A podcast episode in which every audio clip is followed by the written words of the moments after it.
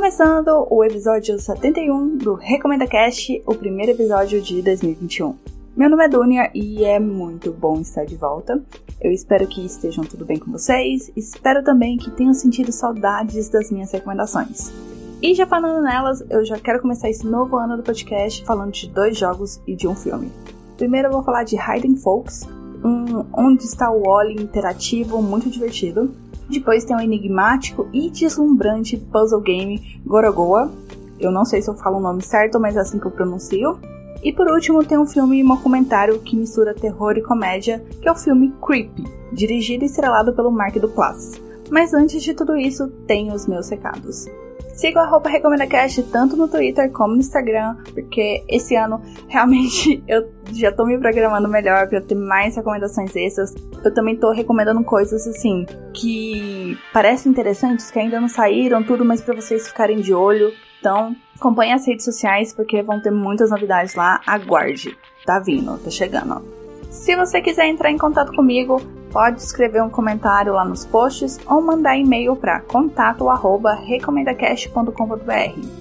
Ano passado eu descobri assim que o podcast se espalhou em vários outros agregadores, tipo Podbeans, Podaddict, eu não vou lembrar os outros mais. Então você encontra o podcast em outros lugares além do Spotify, iTunes, Google Podcast, Mixcloud e Cashbox. Tá bom? Tá avisado? E entrando no site do Recomenda Cast, você também escuta os episódios, faz o download deles e assina o feed. Agora sim, vamos começar as recomendações.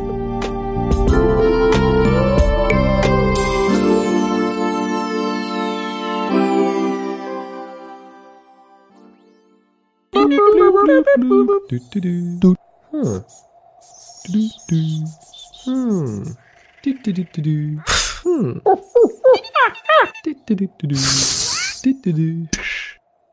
ah. Hidden Fox, como eu já disse, é um Onde Está o Wally no formato de videogame. É a melhor explicação que eu posso dar, porque eu não consigo pensar outra maneira de expor a sinopse desse jogo assim tão rapidamente. Hidden Fox foi lançado em 2017, ele chegou a concorrer ao Game Awards daquele ano, na categoria de melhor jogo mobile, mas infelizmente não levou. Quem ganhou foi Monument Valley 2.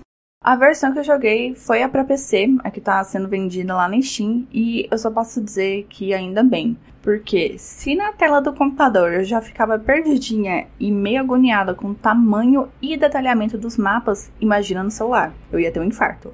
Yeah, serious. Oh yeah, I'm serious. Hiding Folks consiste de vários mapas agrupados por temáticas como a praia, a floresta, neve, fábrica e etc. E cada mapa tem uma listinha de pessoas e objetos que precisam ser encontrados para você seguir adiante. Tem mapas assim, que são simples, estão sambando na sua cara os itens e pessoas que você precisa encontrar. Mas a pegadinha é que você precisa solucionar uns puzzles para fechar a lista. Outros mapas têm como objetivo você ajudar o protagonista a sair do ponto A e chegar no ponto B, seja obstruindo o caminho ou criando o caminho para ele, você precisa encontrar os meios para possibilitar a locomoção do seu personagem. Mas a maioria dos mapas tem o um formato consagrado da franquia Onde está o Wally. São mapas gigantes para se perder de vista e você precisa encontrar a lista dos abençoados itens e pessoas para seguir em frente. Ao contrário do Wally, Hiding Folks não tem aquele fuzuê de cores, graças a Deus. Ele é todo preto e branco.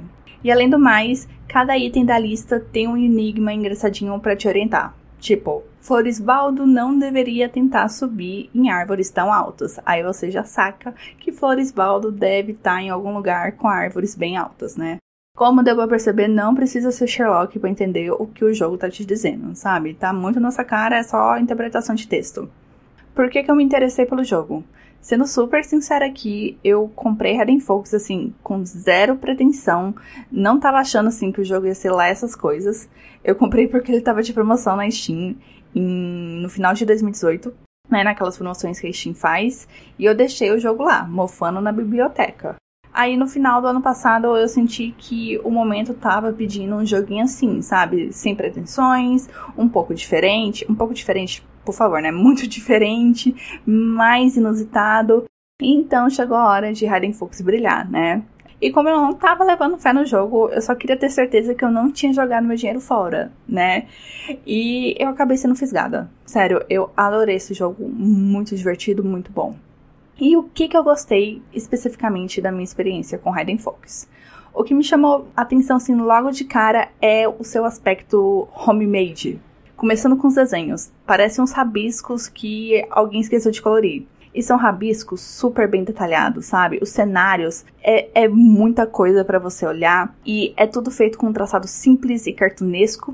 Além de ser tudo preto e branco, né? O que me agrada porque usar cor nesse jogo seria um agravante de dificuldade, sabe? Anormal, seria muito grande, ia ser muito mais difícil. E eu não sei se eu ia conseguir ficar olhando pra tela do computador durante muito tempo com cor. Eu já sofri com, com o fato de ser preto e branco, mas com cor eu acho que assim, ia estourar minhas retinas. Além dos rabiscos que eu gosto bastante, tem a sonoplastia do jogo. Tudo que você cutuca emite o som ou gera uma ação. O que para mim assim já foi revolucionário porque o jogo tava dizendo que nada ali é passivo e estático. Então você tá lá cutucando as coisas e outra coisa divertidíssima é que os sons emitidos são de pessoas fazendo o som que o objeto deveria fazer. Tipo, o zumbido da abelha é uma pessoa imitando o zumbido da abelha. Tipo, zum. o cachorro latino é uma pessoa imitando o latido. A buzina do carro é a pessoa fazendo mé, mé e assim por diante. Eu achei isso tão prazeroso e tão característico do jogo e engloba ainda mais essa ideia do homemade, né, desse aspecto homemade que o jogo já tem. E tudo isso resume para mim assim que nem Hidden Folk se leva a sério, que aquilo ali é puro divertimento e foi assim que eu sentia enquanto eu tava jogando. Eu tava me divertindo muito. Yes, bitch, work. Eu preciso dizer que Hidden Folk te exige atenção e paciência, não é essa coisa assim, mamão com açúcar, sabe? Você, em algumas circunstâncias, vai penar para achar os personagens, mas não desista, tá? E outra coisa que eu já falei, né? Mas é bom reforçar que ele não é o tipo de jogo que você consegue jogar horas a fio, né? O fato de você ter que encarar uma tela branca durante muito tempo fica muito cansativo. Então eu dosava ele ao longo da semana, sabe? Jogava uma horinha, uma hora e meia e eu saía do computador super feliz. Mas tirando essa canseira da tela do computador, Hidden Focus é um jogo criativo e que acabou me viciando. Eu me diverti muito passeando pelos cenários, encontrando easter eggs, sabe? Eles fazem referências a coisas da cultura pop. Tem Dolly, acho que também tem Harry Potter. Nossa, tem coisas assim muito divertidas. E foi muito legal visualizar situações que muitas vezes não envolvia a missão principal, sabe? Fazia parte daquele universo e eu simplesmente adorei. Você começando a jogar, sim, os mapas grandes são de assustar, mas com calma e paciência tudo dá certo. Foi questão de honra, eu consegui encontrar todos os itens e personagens de cada mapa, mas você não precisa ter o mesmo apego de completar 100%, tá? Fica tranquilo que todo mapa tem um mínimo de itens que precisam ser encontrados para você prosseguir. Sabe, você não vai ficar engastanhado em nenhum lugar. Você consegue fluir bem durante o jogo. Já encerrando o bloco, Hidden Focus se baseia na sua interação com aquele universo, né? Acho que vocês já perceberam pelo tanto que eu falei. Ele te instiga a interagir com todo o cenário e ver o que, que acontece, né? Não é só a missão principal ali, só encontrar os itens. É bom você explorar tudo que tá ao redor ali e se divertir com isso. Ele não tem diálogos, só os textinhos do Enigma, que estão em português, tá? Não precisa se preocupar. Valores agora. Na Steam ele custa 25, mas ele entra em promoção, tá bom? Na Google Play ele também custa 25 e na Apple Store ele sai por 28 reais. Minha recomendação é comprar na Steam, até por causa da tela do, do computador, né, que é maior que a tela do celular, eu acho que funciona melhor. E além do fato de que ele entra em promoção, né? Eu acho que na época eu comprei ele por 13 ou 15 reais, tá? Foi nessa faixa de preço. E é isso. Joguem Hidden Focus.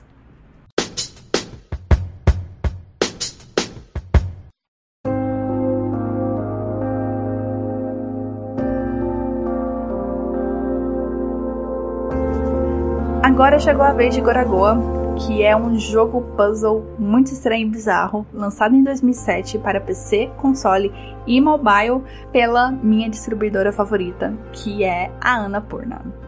Eu nem sei por onde começar essa recomendação, porque Goragoa é difícil de explicar.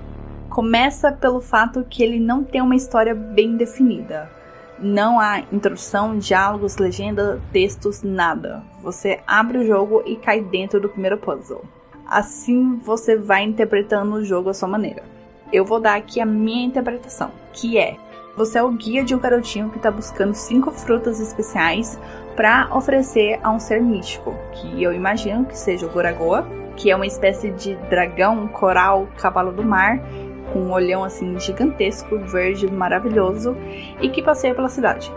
Durante a jornada, você interage com seu próprio passado e futuro para resolver os puzzles. O que eu descobri graças ao Wikipedia, porque para mim eram outros personagens. Mas não, é o protagonista, só que ele adolescente, adulto e velho.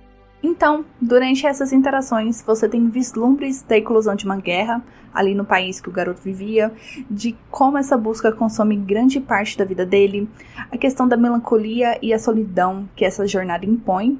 Isso tudo assim, é interpretação semiótica, como eu falei, o jogo não tem uma linha de texto. Mas jogando a real já, o fator história nem importa tanto assim pro jogo, sabe? É mais a jogabilidade e o visual de Goragoa que excita, que vai te deixar assim, uou, que incrível. A tela do jogo é um quadrado dividido em quatro partes e ele trabalha com camadas onde você amontoa, combina e descarta coisas para ações acontecerem. Tudo isso dentro de quatro quadrados. Quando eu comecei a jogar, eu pensei: quais são as chances de um jogo tão limitado ser realmente bom? Spoilers, são muitas. Ok, ok. Eu me interessei por Goragoa porque eu sou muito beat da Annapurna. Todo jogo que eles lançam, eu fico de olho porque eu sei que as probabilidades de o jogo ser bom, de eu gostar daquele jogo, são altas. Muito altas. E Goragoa é da Annapurna e tem esse nome enigmático e propenso de enrolar a língua. Tem artes de divulgações assim muito lindas, carregadas de uma estética com referências árabes e indianas que estão presentes no jogo e tinha um trailer que também assim, nossa. E assim, vendo o trailer, eu nem poderia dizer assim que eu não sabia onde estava me metendo, porque ele já mostra como que é a dinâmica das coisas, mas eu esperava que fosse algo mais, sabe? Algo além de um point click em quatro quadrados. Eu tava torcendo que fosse assim algo maior que isso. E a minha primeira impressão não foi uma das melhores, porque, como eu já falei, você clica no executável e cai direto no primeiro puzzle, sem explicação nem nada. E eu tava assim, gente, por favor, eu quero uma explicação, um tutorial, um quadradinho de dicas, um comentário, qualquer coisa, qualquer linha de texto, por favor. Eu quero entender as coisas, não me deixe aqui sozinha. E você acha que meu desejo foi atendido? Claro que não. Ele não vai te explicar nada, você vai ter que usar sua intuição e a cachola para entender o que precisa ser feito. Goragoa faz questão de desafiar seu raciocínio lógico e quebrar qualquer expectativa que você tenha no decorrer do jogo. Começando pelo fato de que o jogo brinca com seu próprio espaço físico, né? Com as suas limitações.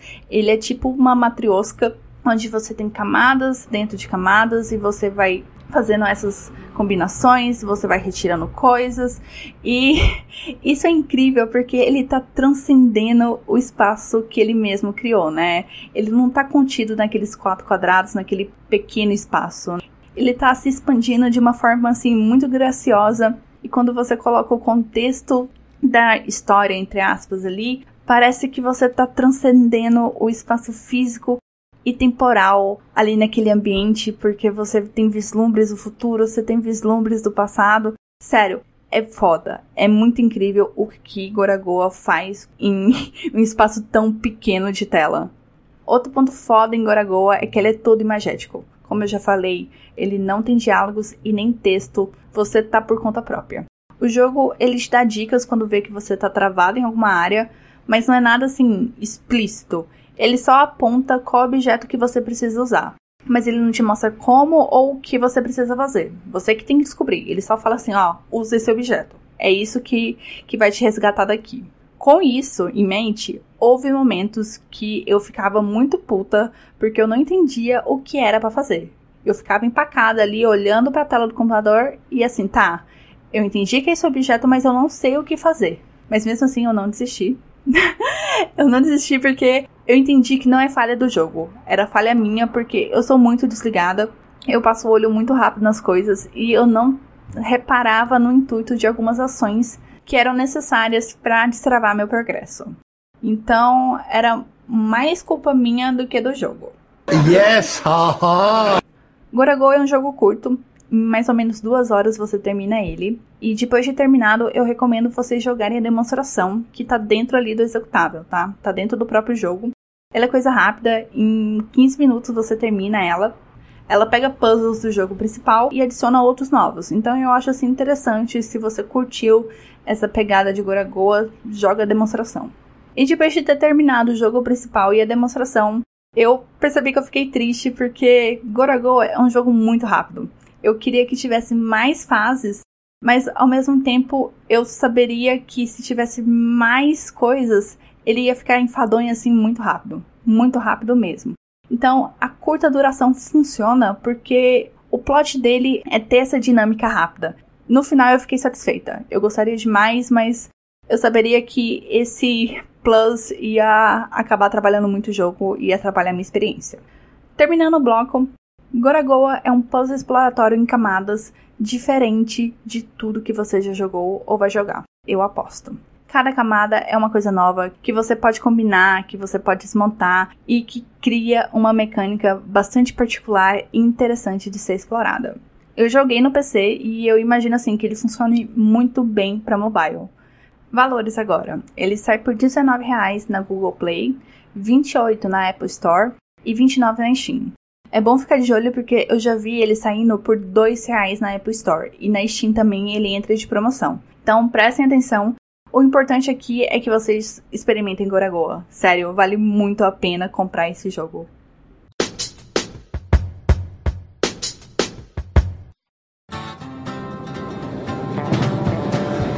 All right, we are uh, leaving the flatlands and we are heading up towards the mountaintop. The ad said $1,000 for the day, filming services. Discretion is appreciated. A yellow door. And realizing that no one knows I'm here. Hi! Oh, I'm sorry. I, I didn't mean to scare you. Minha última recomendação é o primeiro filme da trilogia Found Footage, arquitetada por Patrick Bryce e Mark Duplass. Não estranhe se você já escutou esse último nome antes, porque além de várias outras funções técnicas, o Mark Duplass também é ator e já participou assim de séries grandes como The Morning Show, Togetherness e Big Mouth.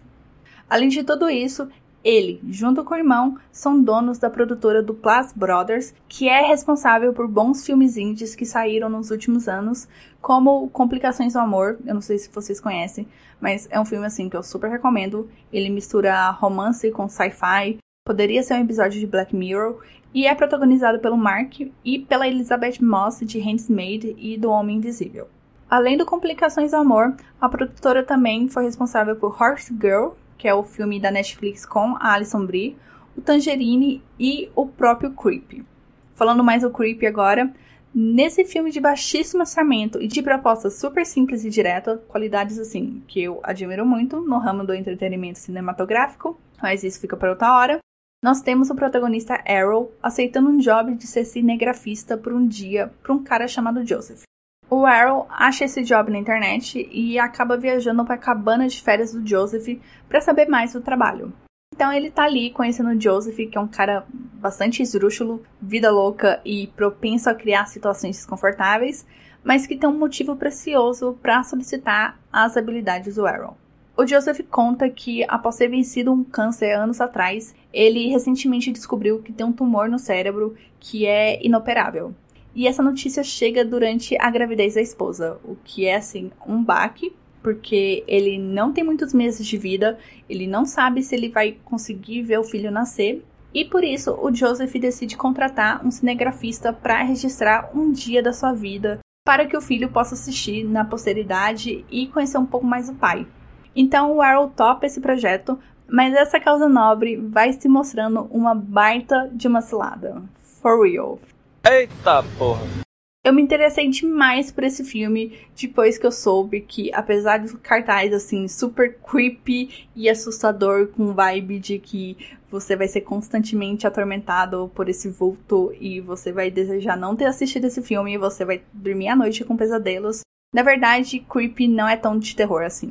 Ele entrega uma mistura de comédia com sushinhos assim bem gostosa de experimentar e que eu me diverti muito. Eu achei tudo nesse filme muito foda muito incrível. Começando pelo fato de que é um filme indie que é ancorado no Brian e no Mark.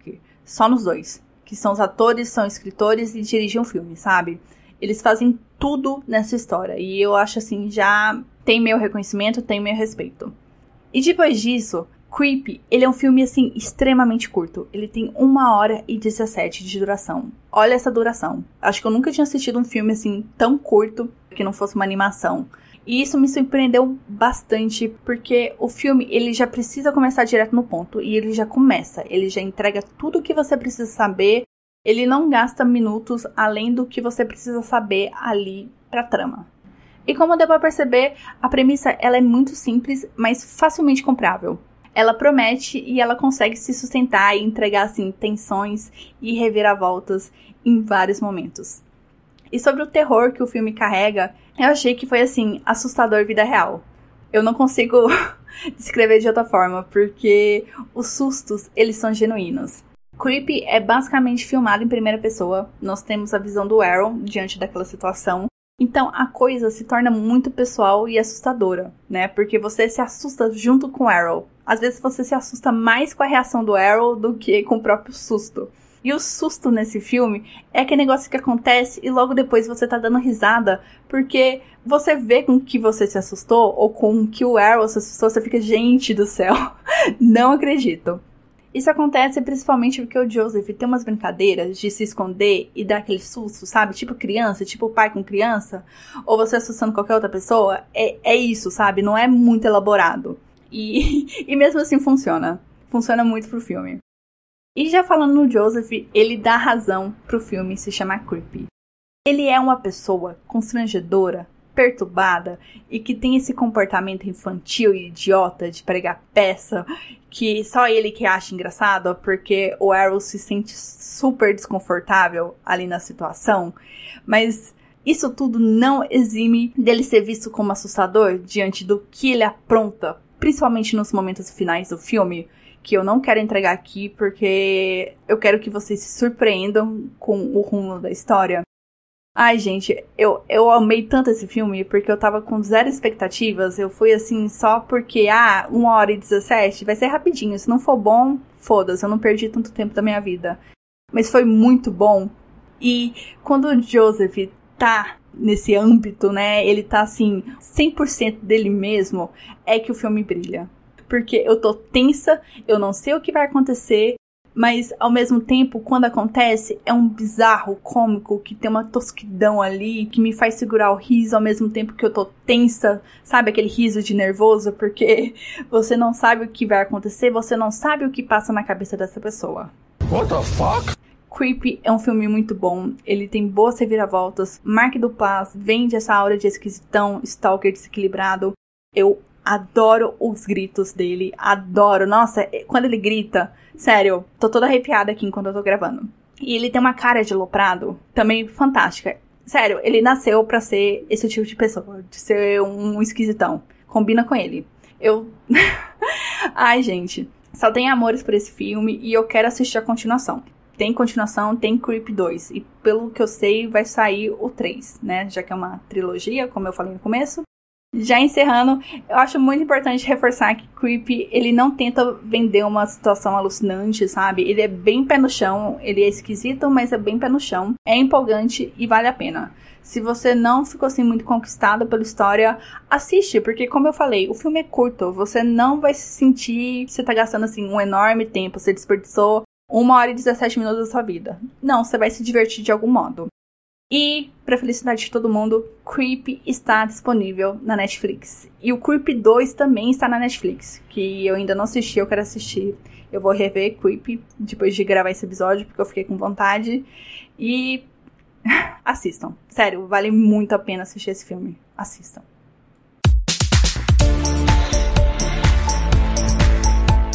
O próximo episódio é na semana que vem. Eu vou recomendar uma série e um mangá. Eu quero aproveitar esse final, se você chegou até aqui. O Recomenda Cast terá novidades em 2021, estreia de novos quadros e retomada de outros que sumiram em 2020.